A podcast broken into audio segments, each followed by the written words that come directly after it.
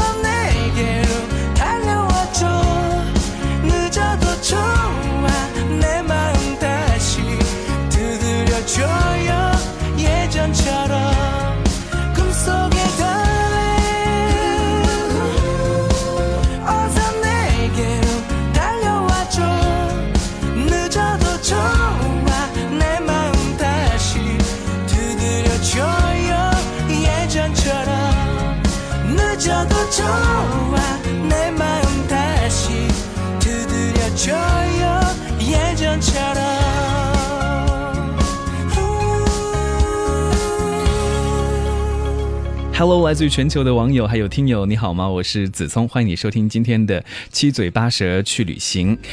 刚才我们听到的一首歌曲呢，叫做《Darling》，是现在正在播出的一部韩剧《制作人》当中的一首主题曲。我们今天请到节目当中来的是中国国际广播电台的记者赵燕。赵燕，你好。Hello，大家好。赵燕平常看不看韩剧呢？哦。当然要看，对，而且你在韩国也生活过很长的一段时间，对吧？是的，是的，嗯，所以我们可以来对比一下，因为大家看到的韩剧会非常的向往，可能只是光鲜亮丽的一面，但是真实的韩国到底是什么样的？我们要请在韩国生活过很长一段时间的赵燕来跟我们分享一下。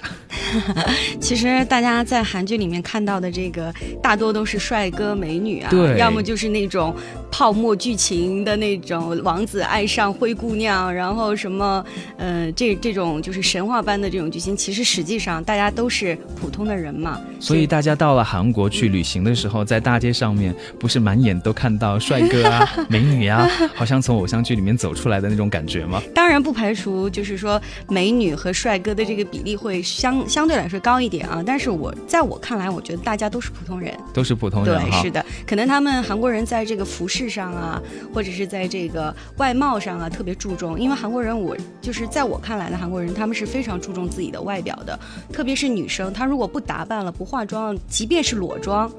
啊，他就是即便就是说他出门或者是出呃简单去一趟超市，他也会简简单单的化一个裸妆再去，OK 就是很注意自己的形象。所以赵燕，你是不是自己也有受到影响？因为我觉得你也是特别的注重外表，啊然后也会化妆的一个女孩子，啊，谢谢，很精致哈。谢谢。嗯，那真实的韩国到底是不是像韩剧里面演的那样呢？就是他们的生活质量好像特别的好，然后生活的也非常的优渥。嗯因为据说韩国的物价还挺贵的。对，韩国物价是挺贵的，但是我个人认为，现在这个韩国的这个物价呢，感觉跟我们这个北京也差的不太多了。嗯，啊，就是说，比如说我现在去吃一顿参鸡汤，吃一顿参鸡汤，它大概是在十五万韩币左右，哇，是不是万，吓大家死人了。对，韩国的货币单位比较小，所以说很轻易的就会什么上上百，就是上几十万啊，什么上百万啊，但不要不要不要被吓到，它大概折人民币应该是在六七十元左右，但是呃，就是我在北京啊，如果是在普通的一个韩餐馆吃一顿参鸡汤，大概也要在。呃，五六十元、六七十元左右，所以说，在我看来，我觉得物价现在还是比较持平的。比如说嗯，我们了解到的是，在韩国，嗯大家会觉得烤肉非常的贵，嗯所以呢，平常可能不太会去烤肉店里面吃烤肉。到了中国来之后，那些韩国人就会使劲的吃，因为在中国价格会比在 韩国便宜很多。这个是不是真实的？因为据我所知，在网上看到的一些资料，比如说牛肉的话，一斤在韩国的价格大概是三百块钱人民币。呃，不好意思啊，我 我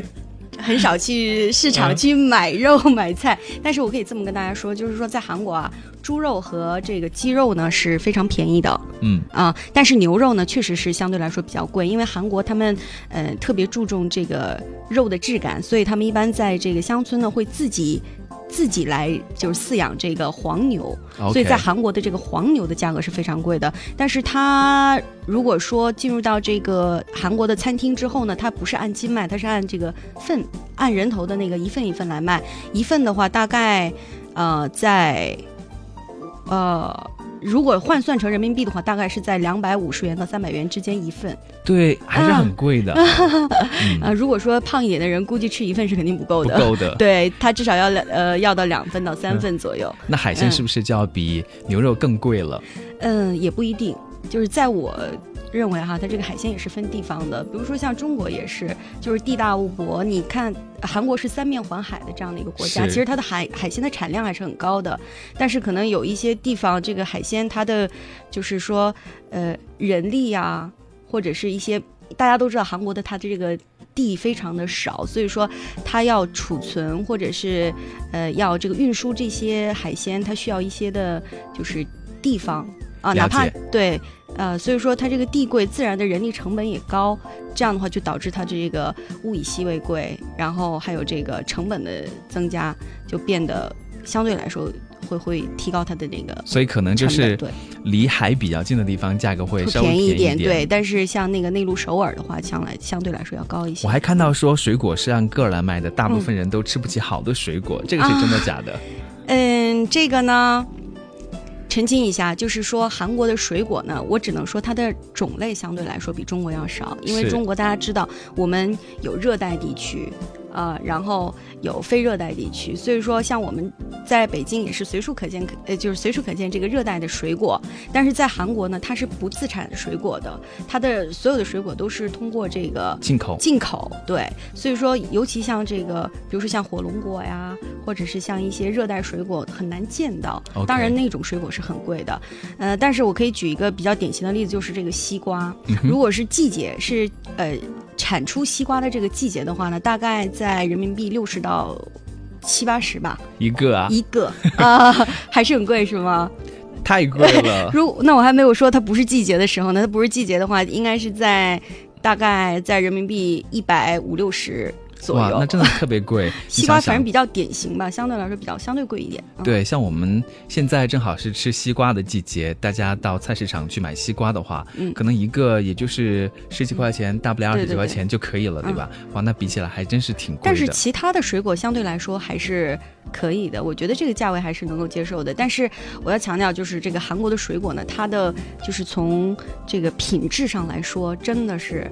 没得挑，真的很好吃。嗯哼，虽然它很贵，但是我觉得这种贵与不贵，真的是在于人的一个满足度。就说你像在在我们这里也是，有些人其实有的水果也很贵，但是有些人觉得，哎，我买这个水果，我买到了满足，买到了开心，我就不觉得它贵，对吧？所以说，可能韩国人也觉得，哎，虽然我们这块苹果是呃，就是这些水果是贵一些，但是我买到了我心心仪的这个这个水果，然后我有吃了，通过这个水果我满得到了一种心灵的满足，可能也就平衡了。OK，了解了啊。所以大家除了在看电视剧的时候了解。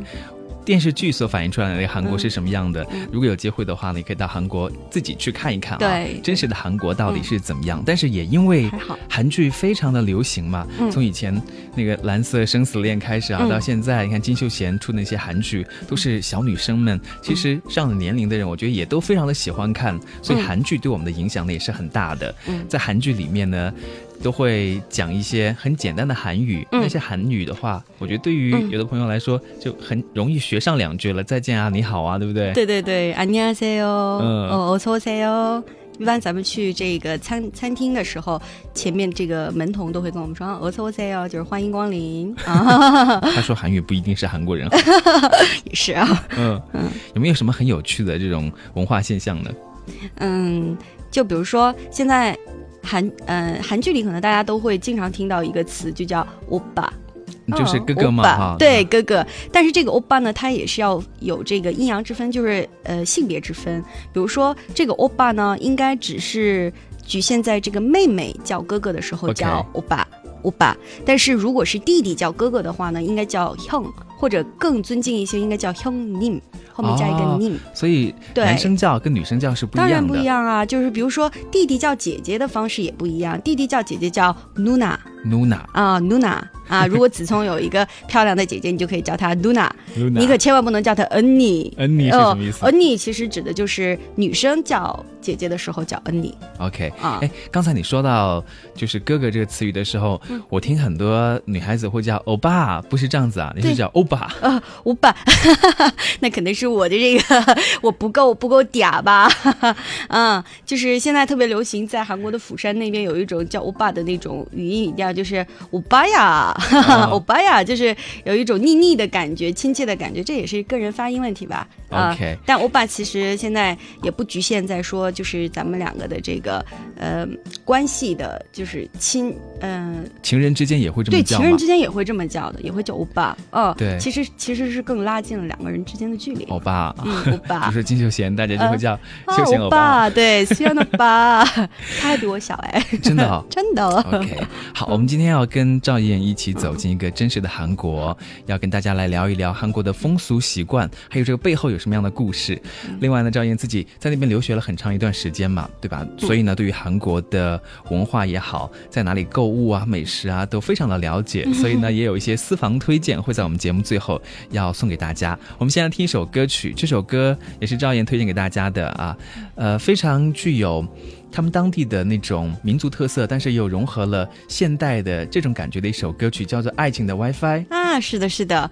这这个歌曲的风格呢，其实在韩国就叫 trot，什么意思呢？就是说一带有呃，就是带有韵律的，带有韵律的这种音乐，比较有动，比较动感。OK，好，我们来听这首歌曲。也欢迎大家，如果你收听的是我们的直播节目，可以登录我们聊天室来参与我们的节目互动。地址是在收音机 radio 这个单词 R A D I O 点 C R I 点 C N。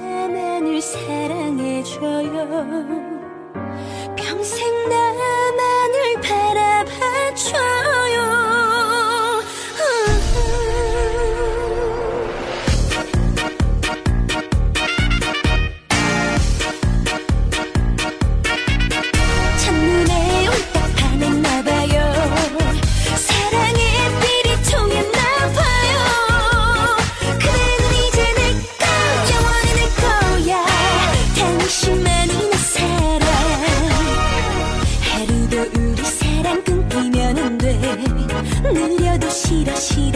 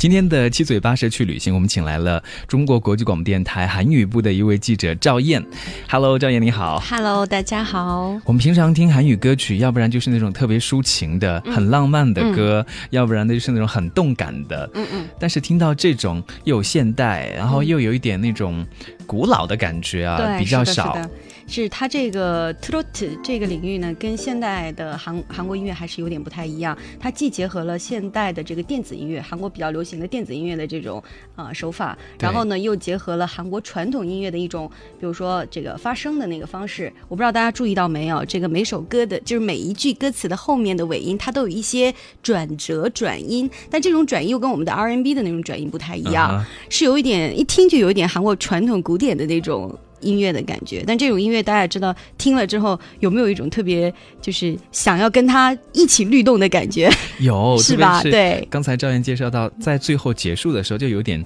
颤音啊，颤音对花腔啊，对对对，是的，是的，是的。所以说，这种音乐啊，在韩国呢，基本上，呃，大家喜欢在练歌厅啊，一去，然后大家兴致还没有上来的时候，先点一首 trot，然后把大家的兴致都调动起来，就是有一个助兴的感觉哈。OK，嗯作为暖场音乐是，非常对对对对对，嗯。OK，好，我们今天要和赵岩一起走进一个非常真实的韩国，嗯当然也要聊一聊你自己的一些故事和经历啦。好，你之前说是在韩国待了多多少年的时间呢？嗯，我在那边就是陆陆断断续续去的时间加起来的话，应该有个四五年左右了。嗯 OK，那刚开始去的时候还是有很多新鲜的事情啊，哦可能也会因为一些文化上面的不同、哎习俗上面的不同，闹出一些笑话或者有趣的事。有有有，是的，就是我不知道，呃，这个咱们去在中国去餐馆的时候，大家就是知道一坐在那儿，服务员就会给大家端上一杯热茶、热水，对，但是你刚一到韩国，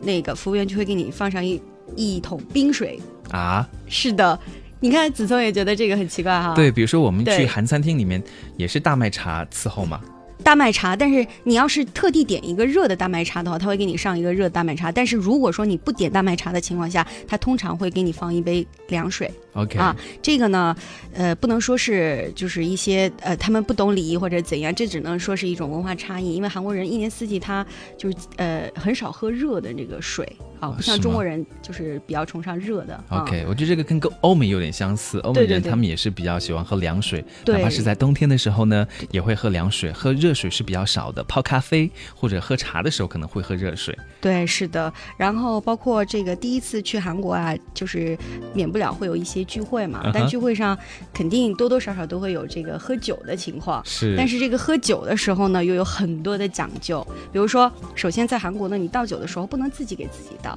啊，是就是说，呃，你呢要接受别人倒给你的酒，而且嗯你也要给别人斟酒，这个表示了这种两个人之间的这种友谊，还有这种尊重。然后倒酒，呃，倒完酒之后呢，呃。这个韩国的这个前后辈的这个序列文化又非常的严谨，就是比如说我在给长辈倒酒了之后，长辈没喝，我不能喝，一定要等长辈喝了之后我再喝啊。甚至在长辈面前喝的时候呢，我要侧过脸去喝。女生呢也甚至要把这个喝喝酒的时候的这个手呀搭在嘴边，不要让那个对方看到啊，有这样的一些情况。所以辈分越小的话，需要注意的就越多。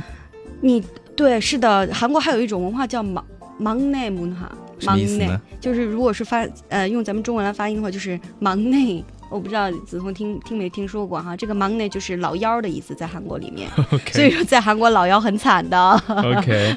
就慢慢事事对，对事事都要呃参与，事事都要去亲力亲为的去做啊。然后在韩国这种就是这个喝酒当中，他们还比较喜欢喝混酒，嗯因为，咱们这儿就说，哎呀，白酒就白酒，啤酒就啤酒，从一就是从一而终的喝。对，他们喜欢把这个白酒和呃啤酒呢，按照一定的比例去给它混那岂不是特混合起来，特别容易醉吗？这就叫炮弹酒嘛。OK 一喝就醉啊。然后这个炮弹酒就是说，但是你泡了之后，就是混在一块儿之后呢，你会发现这个啤酒呢没有之前的那么苦涩，然后白酒呢会更加的甘醇一些吧。其实，在我们中国人的酒桌上面啊，也会有很多的风俗习惯。嗯那你觉得跟中国比起来，韩国那个是，呃，有过之而无不及，还是会比较简单一些？跟我们相比的话，因呃，就我我我个人感觉应该是更复杂一些吧。OK 包括比如说我跟您碰杯的时候，如果你在我之上，就年龄在我之上的话，我的杯一定是不可以就是碰在你的之上的，就是说我的杯头要碰到你的杯尾这样的一个位置。对，嗯、啊，然后就是反嗯。就说他们在第九的时候还有一些对，是的，是的，是的，是是就是这个呢，也有一些，也有一个来历，就是说以前的韩服啊，它是非常蓬松、宽宽松的那种服饰，它上面的这个小袄呢，它的袖子是那种半圆、半椭圆形的，就有点像就搭下来的那古代种的那种古代的服饰的那样，然后裙子呢也是非常的，就是蓬。就很蓬的那种，所以说，呃，在你在给对方倒酒的时候呢，这个手啊，以前是为了，呃，就是防止这个袖子沾沾染到这个桌上的菜品。你的左手呢，右手拿酒瓶的时候，左手一定要搭在右手的袖子袖袖子上，OK 啊，这样呢，以免沾沾到这个菜品嘛。然后这样的倒的这种习惯就延续到现在，就变成你即便没有穿那种韩古代的韩服，你的左手一定要搭在右手的手腕处，这样去给别人斟酒。哦，要这样拖一下才比较有礼貌。，对，才能表示对你的尊重、尊敬。然后就有点像我们用一只手或者用双手递东西给别人是不一样的感觉。当，然对，然后呢，你接酒的人他也有他的方式，就你像我们以前的裙子会很蓬嘛，对不对？那为了防止蓬蓬的裙子碰到咱们在桌上的这个菜品，就会用左手呢下意识的在这个腹部的这个位置压下自己的裙裙子。那么现在这个动作延续到现在，接酒的人呢站起来接酒的时候呢，一定要左手放在自己的这个。啊、就是腹部这个位置然后呢，右手伸出你的酒杯，接别人给你倒的这杯酒。哎，啊我觉得像这样的一些文化风俗，嗯如果我们不去学习或者没有人告诉你的话，哎真的是很难知道的。对这个呢，其实如果是不知道的话呢，到那儿你就就会觉得，哎，怎么有一些格格不入啊？因为这个往往是表示了对对方的一种友谊和尊敬。那如果你不做不这样做的话，对方可能会误会，哎，你是不是对我有一些不敬的？意思在里面，或者是有一些别的想法，会可能会产生一些误解吧。OK，刚才你说到的是餐桌上的礼仪，就是敬酒的时候有一个礼仪啊。嗯据说韩国人他们是不会把餐桌上所有菜盘里面的食物都吃干净的，会留一些。这个是真的还是假的呢？嗯、这个应该是因人而异吧。我觉得在出于这种节省的这个角度来出那个出发，我觉得这个也不是太太合理啊。啊，就是说不管在哪个方面啊，嗯都是有很多的规矩的。对敬酒的时候，或者刚刚到韩国去，要不然嗯我们到韩国人家里面去做客，朋友们家里面去做客的时候，嗯可能也有一些需要特别注意的，提醒给嗯大家的。嗯，是的，这样就是这个，你去韩国人家做客的时候呢，主人呢一般都会在这个主席上去就坐，嗯啊、客人是不可以坐在这个主人的位置上的。然后呢，一般韩国大家都知道，以前是这个地暖或者是火炕比较多。那么你在坐在这种地暖或者是火炕上的时候呢，男士是双腿交叉的盘腿坐下。但是女生呢，绝对不可以这么做，女生一定要两个腿并在一块儿，然后斜呃就是斜向同一个方向。OK，去这样的去就坐，然后切记千万不能在坐的时候用手去触碰自己的脚呃啊、这个是个。很不，这是个大忌哦。啊 嗯，但他们又不像日本人那种跪在那里啊，他们是把脚侧在旁边这样坐下来、啊。对，对对，是的，一定要这样的。然后呢，比如说在吃饭的时候，在客人家吃饭的时候，主人不动筷，或者是长辈年长者不动筷的话，年轻人是绝对不可以先动筷子的。这跟我们有点相似嘛。这啊，对，是吧？然后呢，像韩国人他比较喜欢用这种那个金属制的这种餐具。是，啊、金属制的餐具比较有质感，是不是？然后在长辈面前，呃，到别人家之后呢，首先如果说你佩戴了一些，比如说帽帽饰啊，或者是手套啊之类的，一定要全部都拿下来，然后双手跟主人握手。啊，这个表示了你到人家做客的一种，就是呃感谢吧，嗯，有没有风俗说到别人家里面去做客的时候，一定要带一些礼物送给主人呢？嗯，韩国呢，因为大家刚才也提到了这个肉牛肉比较贵嘛，所以说像我们很难想象，比如说去谁家做客呀、串门的时候去送给人家。一斤肉或者是两斤肉，但是韩国这是很普遍的，甚至他们会觉得哇，你送给我这么珍贵的礼物，我一定要好好的款待你。韩国人很喜欢收这个，就是呃牛肉，肉类的，对，啊，不要送猪肉啊，要送牛肉。然后还有就是说，牛肉比较贵，是的，对。然后比如说这个韩国，呃，搬家，嗯，啊，有一有一个风俗叫这个 tip duty，tip duty，就是说你呃，主人搬家了，然后呢，我作为客人去给他呃，去他的新家做客的时候呢，我一定要拿一些，比如说手纸啊。或者是一些洗衣粉啊，OK 啊这些之类的东西去串门。你不用拿太贵的东西，很贵重的东西。第一次去人家搬家的家的话，你带这些生活用品，还有啊火柴，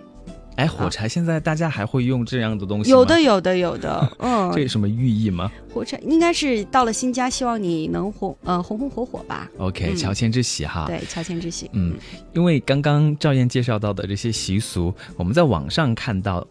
会有这样的一些介绍啊，嗯但是就不知道在现实生活里面到底是不是。所以现在印证了一下，其实现实生活里面也是这样子。对因为我们可能听起来会觉得有点奇怪，你去人家家里面做客的时候带洗衣粉过去，对对，我们会觉得说，卷纸，对啊，我自己可以买呀，这种东西啊。对对对，虽然不是很贵的礼物，但是还是希望你们能有一个就是好的开始吧，嗯，嗯，洁净的开始。对，也不贵，嗯对不对？对也把这个礼仪都做到了。是的嗯嗯。刚才我们在关了音乐聊天的时候呢，就说现在嘛，刚刚高考完毕，对不对？嗯对其实，在高考的时候，在韩国也有一些特别有趣的风俗可以介绍给大家。啊，是的，是的，哎，我想起来了，就是在韩国啊，嗯呃韩国有一种特殊的这个这个食物叫年糕，嗯嗯，但是它这个年糕呢，跟我们现在所看到的、平时见到的那种已经成型的、成条儿的那种年糕是不太一样的。它是刚用那个糯米打出来的那种黏黏的年糕。呃，就是在韩国高考的时候呢，这个。呃，家长们啊，会在学校就是去参加高考的学生的这个门前，学校门前呢去放一个大白板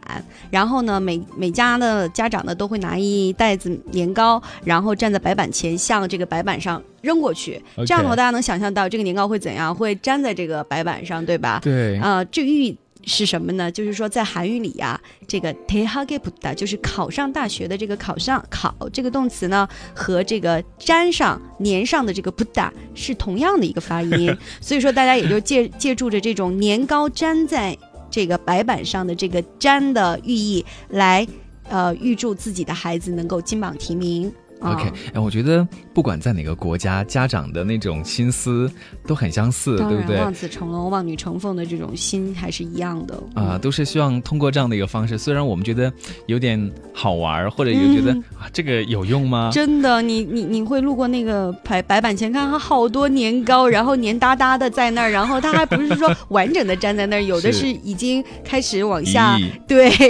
滑下来了，看到呃，对只能三根线。对你还是可以看到就是家长的那种用心哈，希望孩子们可以考出来一个好成绩。是是是是哎这个如果到了韩国去，大家看到有一个这样的场景，就不要觉得好奇怪，这些在干嘛？对，在干嘛？是的，是扔，年糕。对对对，嗯嗯，非常有趣的一些风俗。嗯，其实，在结婚的时候，他们也会有一些跟我们不一样的风俗。不知道这个赵燕有没有了解呢？嗯之前我们有个单元是真是假，就跟大家聊到说，在韩国。结婚的时候是不收彩礼的啊，嗯像我们这边你一定要准备一些份子钱送给主人，但是在韩韩国是不是这样子呢？或者他们有什么自己很特别的一些风俗习惯吗？嗯，在韩国就是有韩国有一种俗语哈，就是嗯，如果女方。就是父母嫁女儿的话，他们家就会连根拔起，有这样的一个话，就是说什么呢？你像咱们在中国结婚的时候，可能男方家会准备的更多一些，甚至可能先会给女方呃，就是第一份彩礼，然后女方只要简单的准备一些家，就是那个结婚用品啊就可以了。但是韩国不是这样的，韩国是女方要给男方的父母亲戚姐妹准备一些。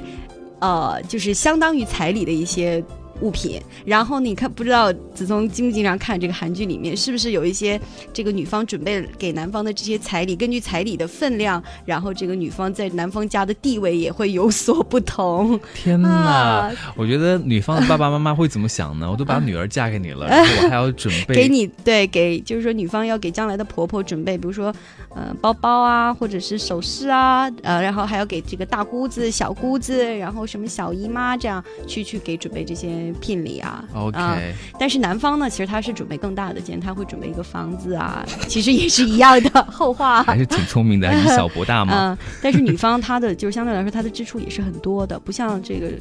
我感觉国内结婚可能男方会负担的更多一些哈，但是韩国是女方其实呃负担的也也很多，OK，嗯，更多一些吧。在韩国生活期间，你有去参加过他们的婚礼吗？哦，有的有的，然后就是婚礼的氛围非常的神圣，然后啊，我注意到一点就是韩国他在付礼金的时候，咱们都是为了表示红红火火，在这个礼包上都是用红色的这个信封来包上礼金嘛。但是韩国你如果想给礼金的话，你就要一定要记住用白色的信封啊，是吗？啊。韩国它你看，呃，中国的条幅很多都是用红色的嘛，对因为我们红色表示我这火红的心呐、对啊，然后喜庆啊。但是韩国人是基本上比较呃喜欢用蓝色的。蓝色的这种条幅啊，来来用当做什么背景啊之类的。然后，嗯，还有一个就是，在韩国参加婚礼的时候，如果是我们是好朋友之间的话，基本上是不会用金钱来作为礼金的，基本上跟我们不一样，就是说你关系越铁的话，你可能给的钱更还要越多是吧？多，对吧？不是韩国是他，我觉得是更用这种物品来代表我们之间的情谊，甚至代表我对你的一种祝福，嗯，嗯，就是淡化了一些钱的意义，对电视机啊、啊，对啊。iPad 呀或者是你如果大件的话，几个好朋友会一块儿啊啊凑钱给你准备一份大的礼品。OK，啊我只能说是比较特别哈。啊，对，这样的情谊在。对，如果你是要送礼金的话，就不要忘了要用白色的信封，而不要用红色的信封啊，这是他们那个地方的一个习俗。OK，好，我们听一首歌曲回来之后呢，再继续跟赵远聊一聊，走进一个真实的韩国，来看一下在韩国都有一些什么样不一样的风俗习惯。那么在韩国又有一些什么样的节日？这节日当中又有哪些很有趣的活动要推荐给大家呢？在节目最后，啊、非常爱购物吧。当然，OK，嗯爱购物的赵燕也会给大家推荐一些私房的购物的场所，嗯还要告诉大家在哪里买东西呢会比较便宜，哪些东西呢又值得去购买。我们现在听一首歌曲啊，叫做《All Right》，这是来自于金叶玲的一首歌，马上回来。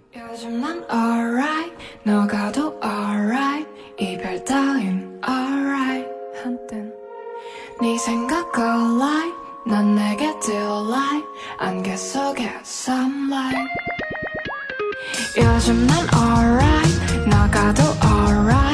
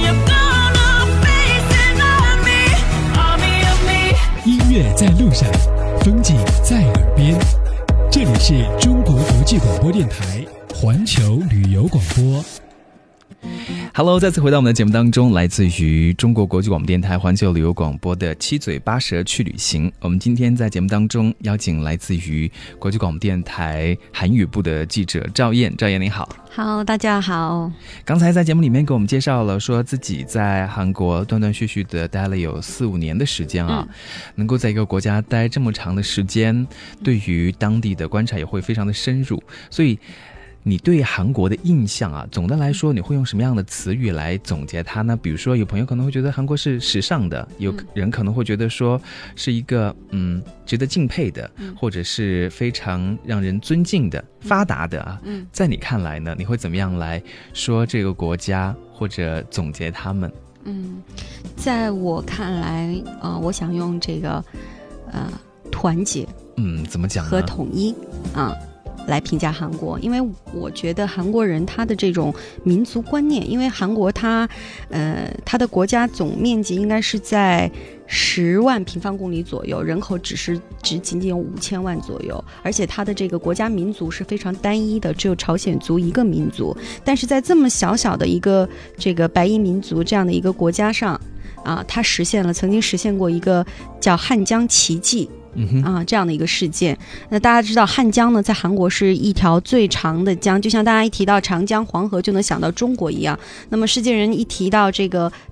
汉江，首先就能想到的就是韩国，它是韩国特别代表具有代表性的一条江，它是贯穿整个韩国的这个一条江。那么，呃，为什么说是汉江奇迹呢？因为韩国大家都知道，在一九一零年的时候，它是被日本殖民了的一个国家，然后自从被呃就是呃，在一九三啊一九五呃一九三一九就是三十年代的时候吧，因为当时是日本殖民了之后，就是有这个南北分裂的这样的一个战争，南北战争，南北战争，南北分端了之后，一直在一九五三年之后才停战。那么大家想，一九五三年其实按数字来说，离我们也不是很遥远的一个数字。那么你想，刚停战了之后，这个整个国家真的可可以说是一种出土化，因为经过经历了这种战争，国家的资源、人力全部都就是大大受损，破败不堪的，破败不堪的，真是出的话，已经变成了一个平地了。真的是夷为平地了，可以这么说。但是呃，所以在那个年代，六五六十年代，韩国还是在接受世界救济的一个国家，那么一个落魄弱小、战争不断、人民疾苦不堪的这样的一个国家，在短短的三十呃短短的三十年，在八十年代的时候，大家知道亚洲四小龙。啊，韩国突就是异军突起，和香港、和中国香港，还有这个新加坡，还有台湾啊，并称为亚洲四小龙。其实亚洲四小龙也代表的是一个新兴的经济体。对，你看，而且那个汉城奥运会还在那边举行嘛。对，八八年，八八年的汉城奥运会，汉城奥运会的主题曲《手拉手》是真的可以可谓是这种永久的奥运会主题曲。是，是的，嗯，所以说这个韩国这么弱小的一个国家，现在能够在短短的三十年成就了这个汉江奇迹，我认为这个国家如果没有这种民族意识，没有这种团结意识，也是非常难就是实现的。包括这个嗯 IMF。大家知道，IMF 原来本来其实它是一个这个国际货币基金组织的一个缩写，英文缩写。但是呢，但是对韩国人来说，它真的是一个谈虎色变的一个标识。为什么会怕他们呢？因为是这样的，因为在九七年的时候，韩就是亚洲金融风暴的时候，韩国陷入陷入了一种严重的这种经济危机。当时这个韩国的这个外汇储备就仅仅剩下了三十九亿美元，一个国家一个国家，你能想象到？所以说，为了渡过难关，就是政府呢，韩国政府不得不在当年的这个十一月份的时候，向这个国际货币组织，也就是 IMF，就是申请了这个紧急救助贷款。OK 啊，那么申请这个贷款，其实就意味着韩国已经没有经济主权，它的代价就是什么呢？韩国所有的经济政策，就是主导国家经济政策，都要受到这个国际货币货币基金组织的一些制约，还有这个监督干涉啊。从此就是韩国就进入了，所以说当时现在韩国人就指就是当时的这种呃时代呢，就呃就是说成是 IMF 时代啊。OK，所以说还有这样的一段历史哈。是的，但是在后来，就是说，在这个 IMF 时代，你想，借贷国家它肯定会面临的一些货币贬值啊、企业破产啊、公司裁员。这些怎么说呢？就是给韩国人留下了非常惨痛的记忆吧。但是在短短的两千零一年的时候，就到到两千零一年的时候，韩国就是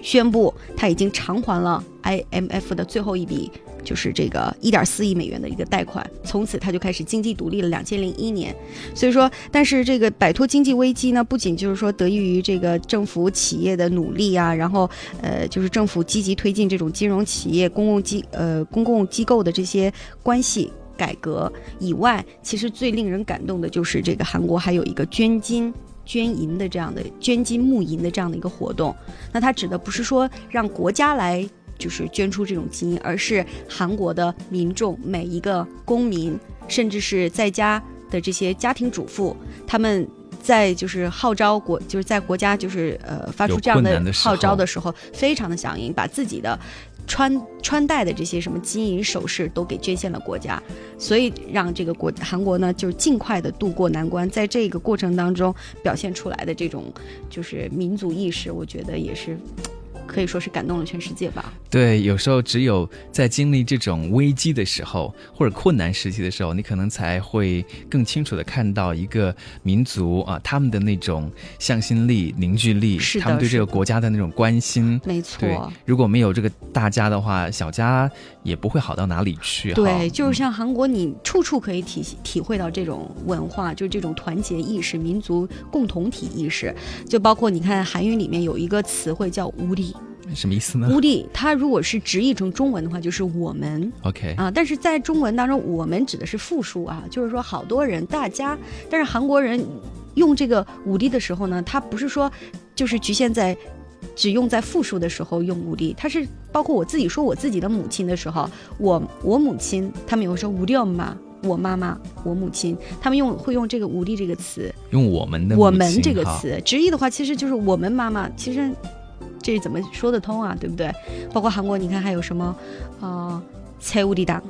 啊，蔡努里党，它是音译过来，它有一个转换音音呃，就是韩音韩语音的转换，然后包括我们现在那个已经进入到中国的有利银行啊，它的韩语是无利内也是我们哈。啊，就是处处可见到这种他们把别人也当成自己，把自己啊也融入到其他人的这种呃共同体意识和文化，OK，所以呢，你给他的一个总结就是很团结，啊很团结，很统一。嗯，OK，好，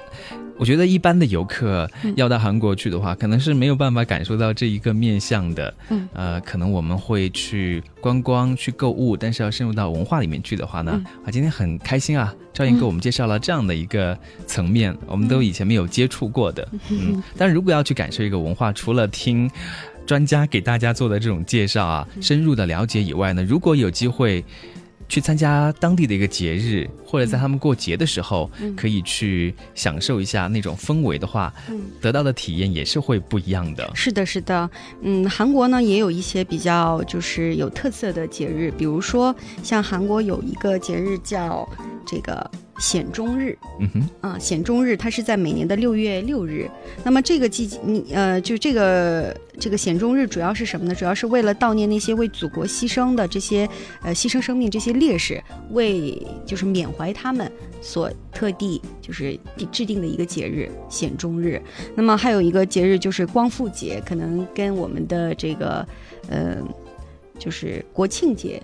有一些类似，但是这个韩国的光复。你想一听这个名字就有一点战，就是有一点点激烈革命历史，对吧？就是什么意思？就是韩国在摆脱长达三十六年的这个日日本的这个殖民统治的节日他们是为了呃就是庆祝这样的一个韩国独立的日子，所以叫光复日，是在什么时候呢？是在每年的八月十五日哦。也快了哈。对，这个时候呢，大家就是全国各地呢都会就是燃放鞭炮，或者就是举行各各种各样的这种庆祝活动。嗯，然后要说到这个呃最大的节日的话，应该说是韩国的这个春节和韩国的中秋节了啊。这个韩国的中秋节和韩国的这个、呃春节呢，其实日期是跟我们中国的这个阴历的呃春节和阴历的中秋节是同一天。所以它也是从中国借鉴过去的节日嘛。呃，可以这么说吧。对哎，因为中秋节它也是阴历的八月十五，然后他们的这个春节呢也是呃阴历的咱们的春节，啊、是跟咱们春节春节是一样的。但是这个韩国也有元旦，像中国有元旦，在韩国的元旦呢，大家就是互相拜一下年，然后简单的赠送一下贺卡，呃，但是这因为它不是传统的节日，所以大家不太重视。那么春节呢，就跟我们一样，大家都要举家就是说团聚啊，然后在外地的这些呃就是。呃，在外地打工的这些人呢，也要就是说回回家对，所以说导致了一到这个中秋节或者是就这个春节的时候呢，这种、嗯、民族大移动、民族大迁徙，也会导致一些交通的阻塞啊。我回家的心情是非常的迫切的，但是这个车就是不走啊，就是走不动啊。就是韩国版的春运啦。对，是的，是的。那么在春节的时候呢，也是呃，在韩国是连续三天不办公啊，我们是七天，才三，天呢。那、就三天啊，三天对他们来说已经很长了好，啊，三天不办公。然后如果是呃，就是早饭前呢，大家都会穿着这个传统的韩服，就是互相拜年啊，然后呢，孩子还会接受一些压岁钱啊，然后呃，接受一些祝福，其实这些跟我们都很相似。很相似，对，因为因为韩国和中国毕竟都处在一个儒家儒家文化的这样的一个文化圈里面，所以这种传统文化的相互的借鉴、相互的这个呃怎么说呢，就是影响吧，啊。还是就是比较有共通点的。然后，但是呃，跟咱们这春节不太一样的，就是韩国人在大年初一的时候一定要喝年糕汤。OK，啊、年糕汤这个是代表了你又长了一岁，像我们要吃饺子一样啊。韩国是不吃饺子的啊，他们是要喝年糕汤的，然后全家一起呢玩那些传统的游戏啊。那么到中秋节的时候呢，也是和春节一样，也是一个就是合家团聚的这样的一个节日，嗯，那么也是三天不办公。啊他们有三天，我们只有一天。啊，对。然后这个三天不办公，大部分大部分人呢也会就是携带一些礼物啊，赶回家乡啊、然后就是说呃去看望父母，跟父母然后姐妹相聚。嗯，韩国人的这种家庭意识、家庭观念还是很比较强的。OK，所以总的来讲的话，其实韩国很多节日跟中国的节日都是比较类似的，嗯嗯嗯包括他们的时间还有习俗，对好像都差不太多哈。对对对，毕竟两个国家离得也不太远。嗯 OK，嗯好。因为我们刚刚在节目最开始的时候介绍了赵燕在韩国待了很长一段时间，也是一个购物小达人嗯哈，所以呢，这方面也有一些东西要推荐给大家的。因为大家到了韩国去，我觉得购物是一定会做的一件事，是的，对不对？是的，是的。比如嗯，说买化妆品呐、或者买一些电子产品等等。对，上次我去韩国的时候，嗯大家去的时候都是空着包包，回去的时候哇，真是大包小包一大堆。对，你看在明洞逛街的话，大家都不是说拿个就是简单的购物袋，而是行李箱。对，这是一个景哎，一个风景哎，嗯，是这样。我觉得在购物在购物方面呢，嗯，就是我个人来说，我比较喜欢这个梨大，就是梨花女子大学。哎，没有去过啊那边怎么样啊？梨花女子大学附近的这些店呢，应该说是，呃，就是有很多特色的小店。就是在首尔。就是在首尔的，嗯对，梨花女大，然后宏大，宏大这个地方呢，也是一个很特殊的地方，它那个聚集了很多的年轻人，然后韩国的这些街头表演啊，然后这种呃年轻人的这种活动啊，氛围非常的浓，宏大。然后像在这个建大旁边也是有很多的这个建大建国大学旁边也有很多特色的小店。那么明洞呢，这个地方大家一一说在韩国购物，可能首先想到的是明洞，因为明洞它是一个非常就是长的呃一条街，然后就是游客是最多的，应该说它的这个呃认知度是最高的。但是啊，就是我个人看来，其实我更比较喜欢那种小情调、小清新，所以我。其实，如果喜欢这种咖啡文化或者年轻人的这种文化的话，我还是推荐大家去梨大附近或者是这个宏大。嗯，那么如果说大家想买这个服饰的话呢，可以去这个东大门和南大门，这个是韩国最大的一个批发市场，服装批发市场。呃，在霞鸥亭。霞鸥亭也是一个一个购物区域。那么霞鸥亭这一带呢，应该是韩国的，就是比较卖高级消费品的一个地方。哎，啊所以张燕给我们总结的是，你要买不同的东西，要到不同的地方去。方对，嗯，嗯，然后夏鸥亭这个地方，因为它是高级消费品比较多，所以它在它比较就是呃进口的，比如说欧美的、日本的进口品牌啊、然后它也可以说是韩国时装潮流的一个指标。如果你想看看，呃你想看韩国现在它的流行趋势是什么样的，那么我建议你去夏鸥亭可以看一下基本上。这些地方都是集中在首尔。对，是的，购物呢应该是在首尔。对，然后呢，比如说在东大门批发市场呢，它是二十四小时。啊，所以说你真的可以够得很爽的啊，二十四小时，而且你会发现，越是到后就是后半夜凌晨这个时候，他那个地方的那个生意会越火爆。不会说到了晚上大家都回去睡觉了，嗯。就没有因为韩国它可能它的那个由于这个国家性质的关系吧，可能他们下班啊什么的时间比较晚，因为它跟我们还有时差的问题啊，所以说大家可能会在下班之后，为了轻寻找另一种放松的方式，可能会去购购物啊、逛逛街啊这样。哇，可能当然我觉得 购物达人嗯一定会听得非常兴奋，二十四小时。嗯，而且我我还想跟大家说，就是在东大门的时候，东大门还有这个米呃有几个比较呃有特点的店，比如说像米六的 A 呃 A P M 就它明东一六，可能可能大家。啊，但是它真的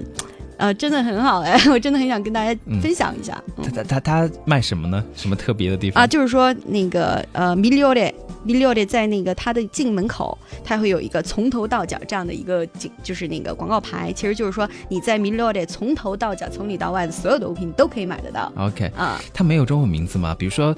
到了韩国，我要跟导游说我要去那个地方，我怎么讲呢哦，它是有英文的那种拼写的。？OK，啊、英文拼写，但是这个中文的直译的名字还是没有哈没有的，是的，不好意思。哈哈。然后比如说你想买一点女女女性一点的，这样的话呢，我还是推荐你去梨大附近，因为它那个小店真的很有特点啊，包括那个嗯，它的每一条它有很多的胡同。嗯，很多的胡同，完了每一个胡同都会有一些特色的小店，比如说咖啡馆也有，然后还有一些就是呃，就是艺术工艺品。但是这个工艺品呢，很多都是这个店主自己亲手制作的，可以说是世界上就是全世界独一无二的。我觉得这种意义就比较不同。对，啊因为有的地方。你逛久了之后会非常的嗯累，哎看过去嗯看过来都是那些东西。对哎但是去到这样有小店的胡同里面，嗯，就很兴奋，因为每家店可能都有主人的巧心思在里面，就对，会是的，看的呃很多新鲜的一些物品，嗯然后呢光累了也可以在咖啡馆里面坐一坐，还挺有趣的哈。，对，还有特别适合年轻人。对，还有各种的美食店呀、尤其在宏大，它是两侧的，然后一侧呢，它就是这些呃很多的美食店，然后各种小清新，然后它的对面呢就是呃一些艺术馆、艺术艺术长廊。啊，这样就是说它是以呃，就是集美食，然后集这种购物，然后集这种艺术欣赏为一体的这样的。它还有非常有名的这个呃长长的那个就是